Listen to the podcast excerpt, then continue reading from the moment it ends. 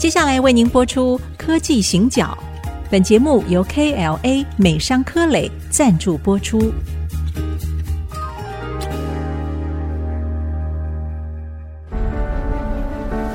从区域情势、产业变迁到文化体验，娓娓道来全球供应链的故事。欢迎收听《科技行脚》。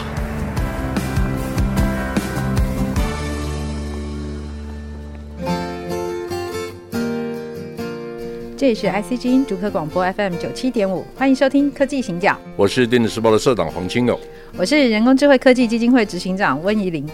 时间很快哦，嗯、现在已经来到了那个秋天了，有秋天的感觉。然后今年其实好像也快要过完了，因为已经好快。对，就已经来到了九月份了哈。然后呢，上一次我们谈到《孙子兵法》嘛，但是没有请那个社长把它六千多字都背出来。但是呃，上个月其实我们有发现到一件事情哦，就是韩国。那为什么要谈韩国呢？因为大概对于科技产业有略微一点点了解的人都知道。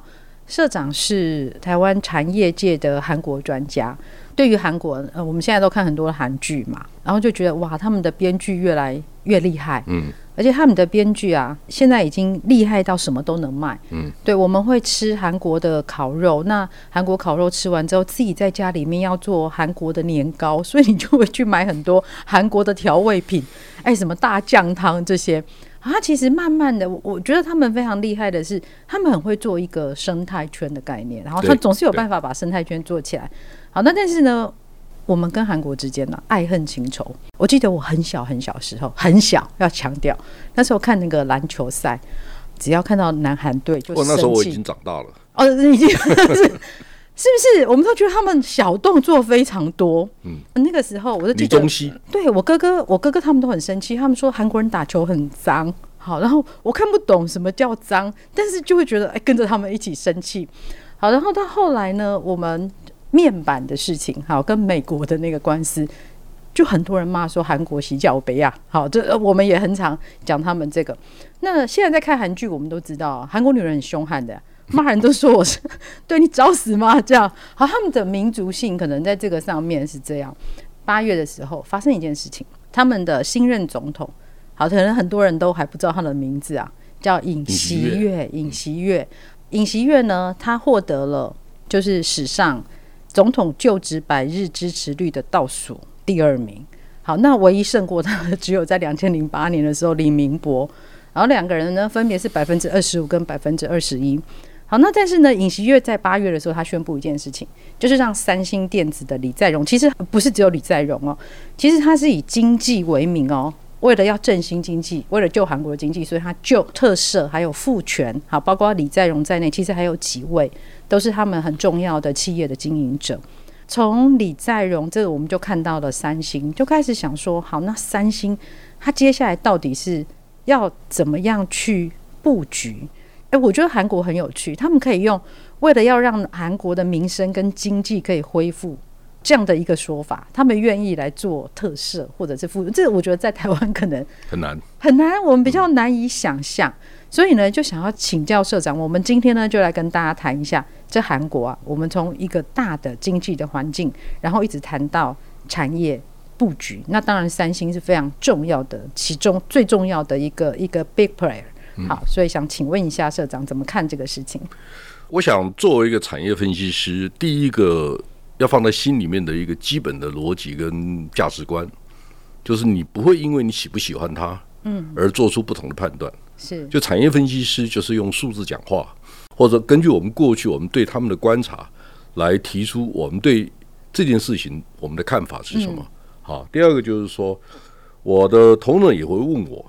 有一段时间我们在谈 ESG，有一段时间我们在谈一些元宇宙这种新的概念的时候，嗯、我们同仁就有问我，他说：“社长，你对这两个题目哈看起来比较谨慎。”我说：“啊，这两个题目因为都还在变动，它有点像活动的标靶，是，所以它在变动的时候啊，除非你找到一个好的方法，你能够成一家之言，否则就不要随便开口。嗯、我是台湾最大的。”科技资讯服务业的老板。是。好，从这个角度来看这个事情的时候，我代表公司，所以我谈这个事情是很谨慎的。那我现在对元宇宙有一定的看法，因为我画了一张图，我还蛮得意的哈，就怎么去理解元宇宙这件事情。啊，第二个，我看到 ESG 的时候，我有一套我自己的想法。好，现在你问我三星的问题，是。是因为我们上个礼拜我们在谈到三星，我用六个字《孙子兵法》里面的六个字来形容，嗯，就是急如风，徐如林。为什么我用这样形容三星呢？第一个，我们先了解三星，如果二零二二年，我讲今年呢、哦，如果我们的预测不是太离谱的话，今年三星的营业额大概在两千四百亿美金左右。嗯。我讲三星电子不是三星集团，好，不包括三星寿险呐，不包括什么其他产物保险公司，不包括那个。好，我讲是三星电子，两千四百亿美金，这么大的一个集团，怎么去做很多不一样的决策？嗯，那个没有徐如林的功力，就是你要知道他怎么动，然后呢，它的核心价值，整个驱动整个企业经营发展的主轴，那个必须是很稳定的。因为否则你公司没办法管理。要说明一下，徐如林不是一个人，因为他听起来。这是《孙子兵法》里面的六个字哈，急如风是徐如林，快的像风一样。对，然后徐是是慢慢的、慢慢的，像像是树啊，像是一个要稳健、稳健。就是说，两千四百亿美金的公司，徐如林这件事情也要做到。但是呢，如果你一直强调徐如林，你没有急如风，怎么讲呢？大力推动一件事情的那个能力或动能，如果你不存在的话，你个公司没办法成长。是好，那为什么谈急如风呢？大家知道吗？三星的大的社长，他有好几个社长，啊，比如说有人负责半导体，有人负责 digital solution，就可能是面板啊，或者有人负责消费电子，他通常有三个，一一个负责那个通信的，行动通信的，哈，他这个社长呢，通常任期就三年呢，三年做不好你就换掉了，嗯，那做六年的很少哦。对他们听说韩国企业是这很很强悍的，对，很强。好，比如说他们有一百个社长级的人士，这一百个被换掉的比例我忘了多少，但反正是蛮高的。这在台湾很难想象。哎，我们有一些人情，我不是跟你打拼了一辈子，你不是干了两年就让我下台？好，我们会觉得说被强迫卸任这件事情是很没面子的事情。是，那台湾人比较重视这种情感。对，好，但是我们要知道哈，在我们科技业这个行业，大家都明白一个道理。好，这个行业就是唯一不变的，就是很会改变，变数很多，因为新的东西太多了。这是第一个概念。第二个概念就是说，我们过去是 top down，我讲过很多次，嗯、我们联发科做出 IC 卖给大连大，大连大卖给广达人保，广达人保卖给 HP Dell，这种线性的供应链以前是单纯的，就一个口令一个动作，一个萝卜一个坑，你大概容易解决。嗯、但现在开始你会发现说，诶，横向的沟通越来越重要，包括红海都在搞 MIH。它要跟三千家的车用的半导体、车用的零件的公司互动，包括软体、硬体，全部要互动。他现在怎么想这个事情？他的员工怎么管？他的行销的人是不是能够负责这个事情？所以为什么我上次讲嘛？是，就是你必须要知道，事不相见，故为惊奇。就是因为看不到嘛，所以你要把旗子举起来，让大家看得到。对，耳不相闻，故为今鼓。好，所以大家开始想象一下，说我我看不到，所以呢，我听不到，所以我要敲鼓。我要鸣金，让部队能够知道跟着转型。所以我们的行销观念不是传统的媒体的观念可以去满足的，所以我们很多东西都必须改变。对，好，所以为什么我跟您提这个事情呢？因为我常常看韩国的媒体，你可以发现说，三星电子在很多的媒体上面都有广告。三星需要广告吗？台积电就告诉我，台积电不需要广告，也对啊。台积电为什么需要广告呢？因为大家都认识它。是，但是对不起哈。如果你真的要做行销，老板有事情要跟整个社会沟通的时候，你真的不做广告吗？三星的广告非常、啊、非常的多，铺天盖地。所以呢，就是中间台湾跟韩国非常不一样的地方。我不是鼓励大家说你一定要做广告才能怎么样，嗯、而是说你开始去思考一下，媒体的角色到底是什么？媒体的角色不是登一个广告，今天有几个人打电话来问房子要不要卖，不不是这种事情，产品要不要卖？不是这种事情，就开始去思考一下，从全球的布局、话语权去思考问题。你的定位，你要告诉别人，比如说，我现在不用查资料就知道，三星因为不断的在 update 这个资料，就告诉我们，哦，现在已经连续第十六年，全世界的电视机第一名的品牌叫三星，对不对？对。第二个，他不断的告诉我们，五十五寸以上大尺寸的电视，三星的市占率超过一半，是，就是它是高阶的。他在电视机上面做 marketing 的时候，顺便告诉你，我是全世界最顶尖的制造厂。嗯，不断在强化。对，然后他再去投资最先进的 AMOLED，嗯、是或者是不同的 solution。嗯，好，所以这个时候大家可以认同它是世界级的公司。是，所以急如风，徐如林啊，它可以有很多不同的理解。所以我们现在去看三星的时候，到底用什么角度去看它？那我一开始就跟大家讲说，三星今年二零二二年的营业额可能会在两千四百亿美金左右。那现在大家知道吗？它的营业额里面有多少是半导体？获利多少是来自半导体？这两个也不一样。对，这是两个不一样层次的事情。Yes. 对，刚刚社长这样，我又觉得我又被考了。所以我呢，我们先休息一下，再回来继续来谈三星。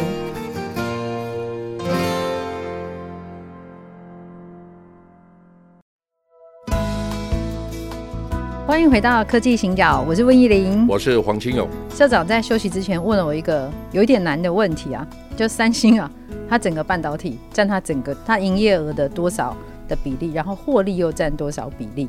我们就直接请那个提问者呢，直接回答我们。其实这个有点难度哈，但是因为跟台湾的关系非常密切。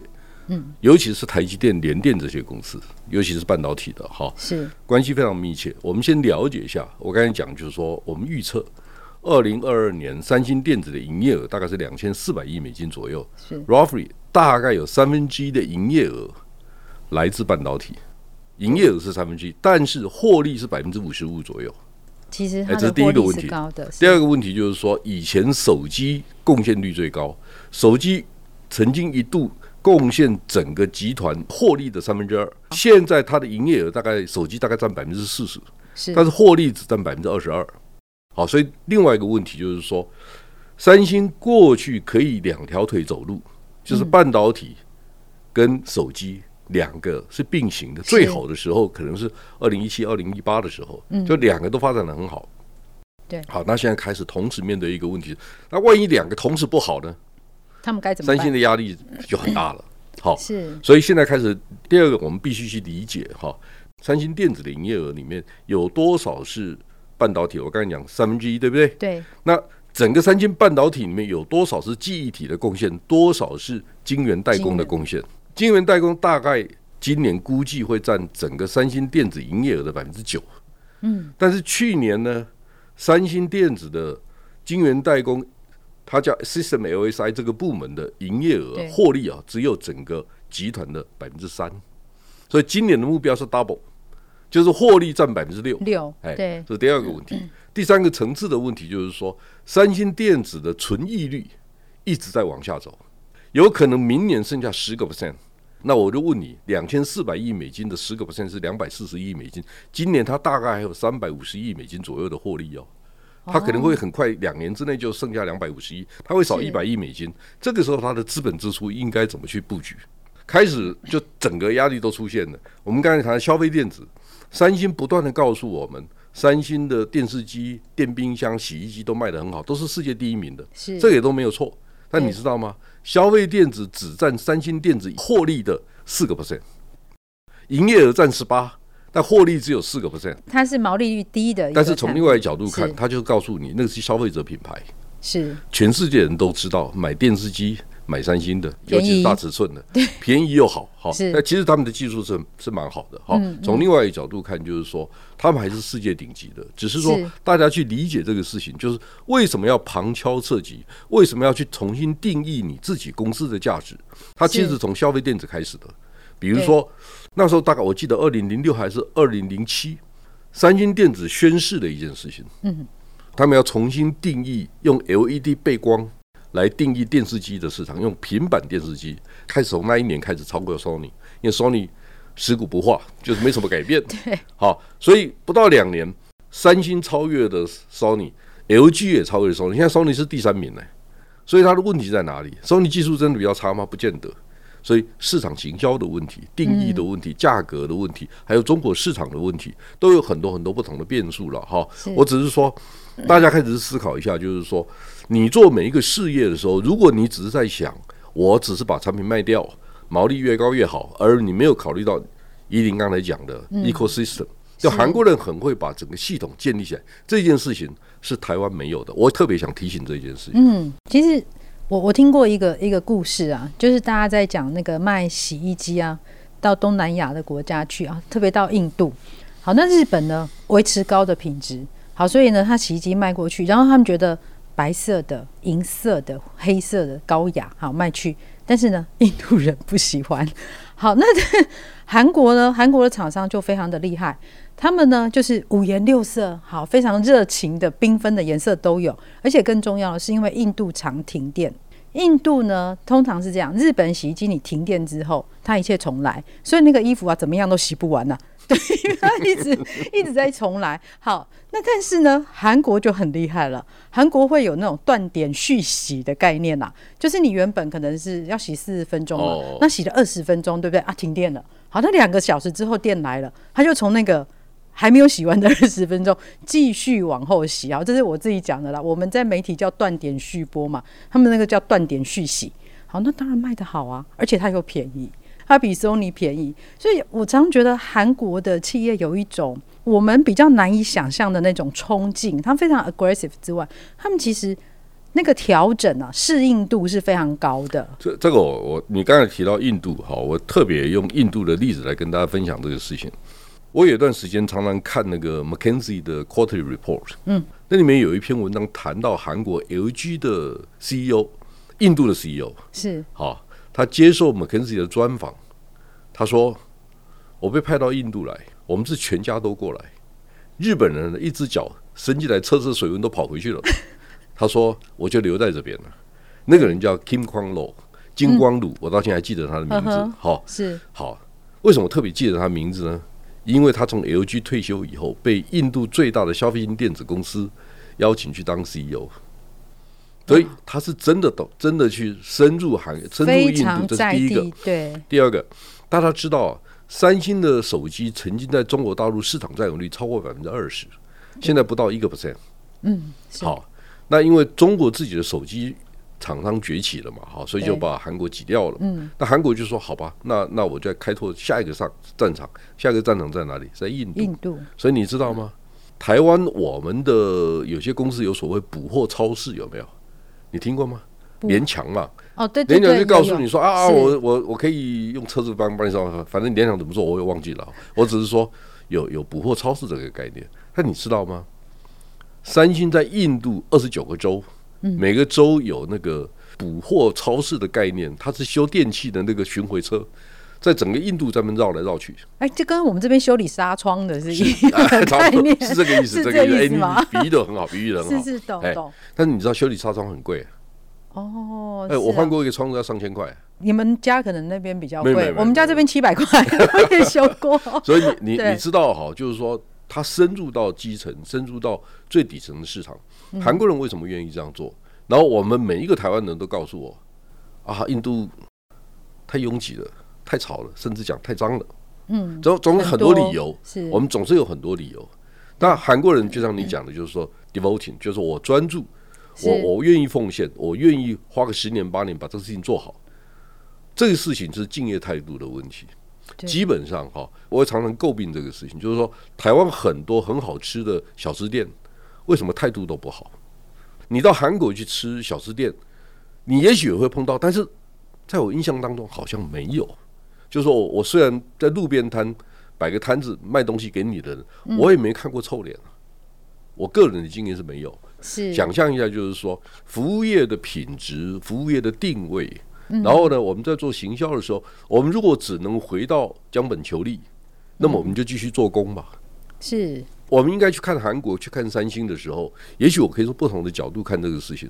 我真的花了很多时间去研究它的半导体、手机。面板是消费电子，它每一个可能的布局，甚至我去研究他们将来真正成为世界顶级。其实他们现在已经是接近世界顶级的公司，但我为什么说接近呢？因为全世界的游戏规则不是韩国人定的。对，好，到最后你会发现说，游戏规则是中国人跟美国人定的时候，那包括韩国、日本、台湾这些二线的，我们怎么去面对这种情境？那台湾还好。台湾就是比较 humble，就是好好好，没关系，我就帮你代工嘛，哈，所以我们压力比较小。韩国人说 no no no no no，我要变成世界一流的国家，那那个那个中间就是会有一些落差，是好对。那日本人会比较检讨说啊，我少子化，人口越来越少，我到底应该怎么办？所以现现在日本人会去想，去寻找战略伙伴。所以我认为现在日本人是有共识，知道全世界最适合日本人的合作伙伴可能是台湾。所以，所以台湾跟日本的关系在未来十年、二十年应该是会很好。嗯。我讲不是只有政治问题而已哈，我讲包括产业、产业现实的问题、少子化的问题、老龄化的问题，台湾都可以从日本学到很多。日本也需要最先进的制程半导体，或者是整个工业控制电脑的系统。其实我今天没有足够的时间跟大家讲，就是说韩国跟台湾买了很多网通工业电脑的产品，甚至他们也不做，将来会会已经已经不做了嘛？LCD 面板，他也跟台湾买，所以我们台湾在数位看板上面怎么看韩国的商机？你知道吗？三星是数位看板世界第一名的公司。是。那你的面板从哪里来？当然从台湾来啊。对。所以我们看韩国，我们现在开始要想，台湾产业界其实有星空联盟呢。哦，我们有。是啊，是啊，很多人现在第一大客户是三星啊。是是星空。所以说，我们开始要想，不是只有瓶盖股啊，我们有星空联盟，我们怎么去看韩国？所以我们要从台湾人的角度去看韩国。嗯。你也不用被他套住了，就是他有他的框架，有他的环境去。形塑他们在我们心目中的价值是，但是我们为什么要照他的框架做呢？我们其实同样的在这样的一个时间点上面，是台湾一个非常好的机会。对，因为我们可以参与一个全球的产业版图在重塑的过程里面。但是重点是说，我们其实今天不是在谈韩国，我们是要看韩国、看三星的时候，回过头来想台湾，我们究竟可以做一些什么样的事情？知己知彼，百战不移嘛。是，哎、欸，我们最后还是在《孙子兵法》这边做一个结束。好，那很谢谢社长的分享，我们今天节目到这边告一个段落，谢谢大家，谢谢。本节目由 KLA 美商科磊赞助播出。全球半导体设备领导者 KLA 关注人才培育，邀您成为改变未来科技的先锋。